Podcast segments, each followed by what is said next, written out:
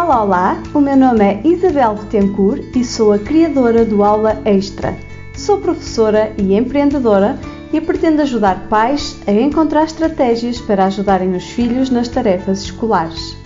Aqui, neste podcast, irei quinzenalmente falar-te sobre motivação escolar, organização das tarefas, autonomia e métodos de estudo. Preparado? Sim? Então senta-te e ouve com atenção, pois vamos seguir esta viagem para te tornares num pai ou mãe super envolvido e descomplicado no apoio aos estudos do teu filho. Vamos a isso?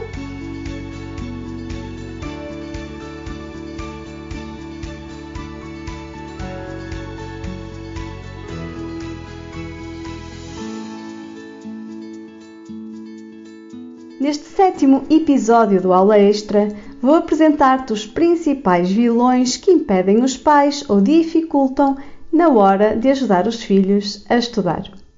É importante estarmos preparados para estas dificuldades dos nossos filhos, pois para os podermos ajudar, temos de estar com o nosso mindset alinhado. Temos de estar certos que nós somos capazes de os ajudar e que essa vontade é a nossa força para conseguir. Mas, muitas vezes, ao tentarmos dar a nossa ajuda, atrapalhamos. E quando é que isto acontece? Os pais atrapalham quando fazem os trabalhos de casa pelos filhos para ser mais rápido ou porque ele não está a perceber e tu, enquanto pai, não consegues explicar. Os pais atrapalham quando exigem que eles decorem os conteúdos para tirar boas notas. Atrapalham quando fazem ameaças e cobram determinadas notas nos testes e nos finais de período. Atrapalham quando a resistência deles também nos provoca a nós ansiedade e stress, diria até cansaço e falta de paciência, e isto leva-os a desmotivar ainda mais porque sentem essas emoções negativas.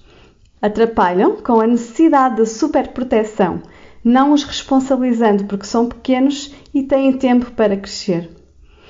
Atrapalham por não os deixar tentar estudar sozinhos, porque não sabem e achamos que temos de lhes fazer os resumos.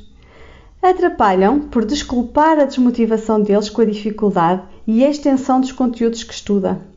Ou seja, toda esta lista de atitudes prejudicam e não ajudam. São então estes os verdadeiros vilões que impedem a progressão e que os pais nem sempre se apercebem que estão sem querer a atrapalhar ainda mais.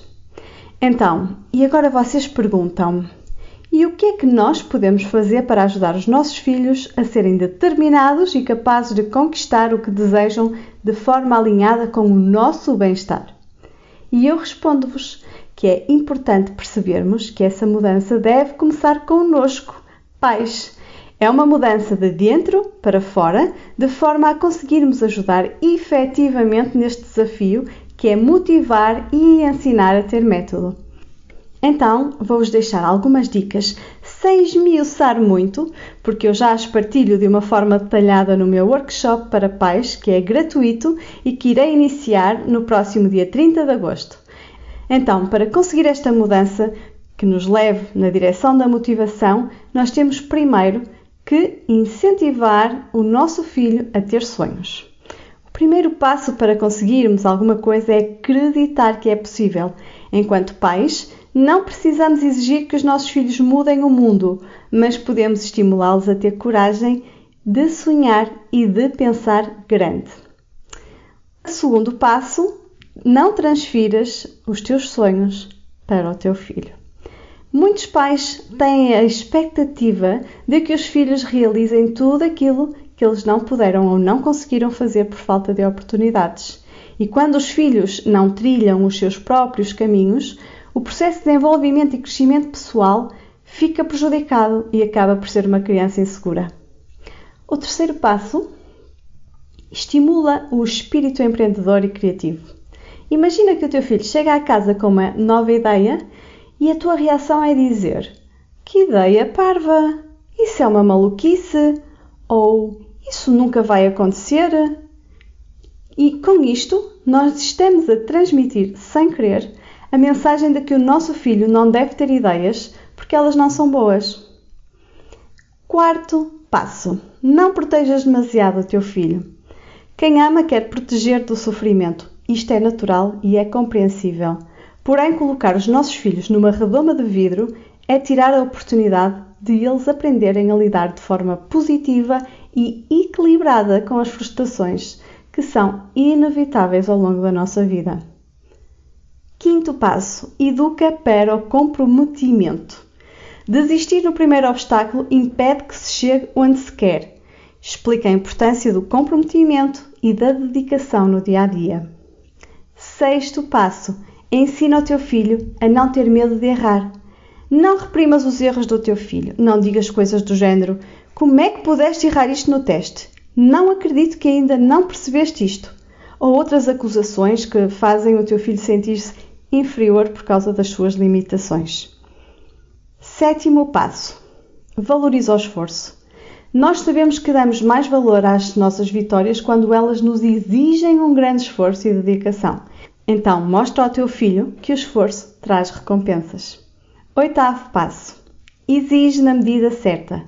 Os pais precisam saber dosear para não exigirem além do que os filhos podem dar. Ao mesmo tempo, cobrar de menos também é um problema, pois não estimula a melhorar. E é isto. Neste episódio quis mostrar-te alguns vilões que te podem impedir de ajudar o teu filho a ter sucesso e quis mostrar-te que a mudança tem de começar por nós pais. E já sabes que se quiseres perceber como podes preparar o teu filho para conquistar os seus objetivos de forma mais detalhada, inscreve-te no meu workshop gratuito Motiva o teu filho e ensina-o a ter método de estudo. Vai iniciar-se no dia 30 de agosto. Agora, desafio-te a identificar os vilões que vais encontrando quando queres ajudar o teu filho nas tarefas escolares e que partilhes comigo, ou aqui nos comentários, ou pelo e-mail que deixei na descrição.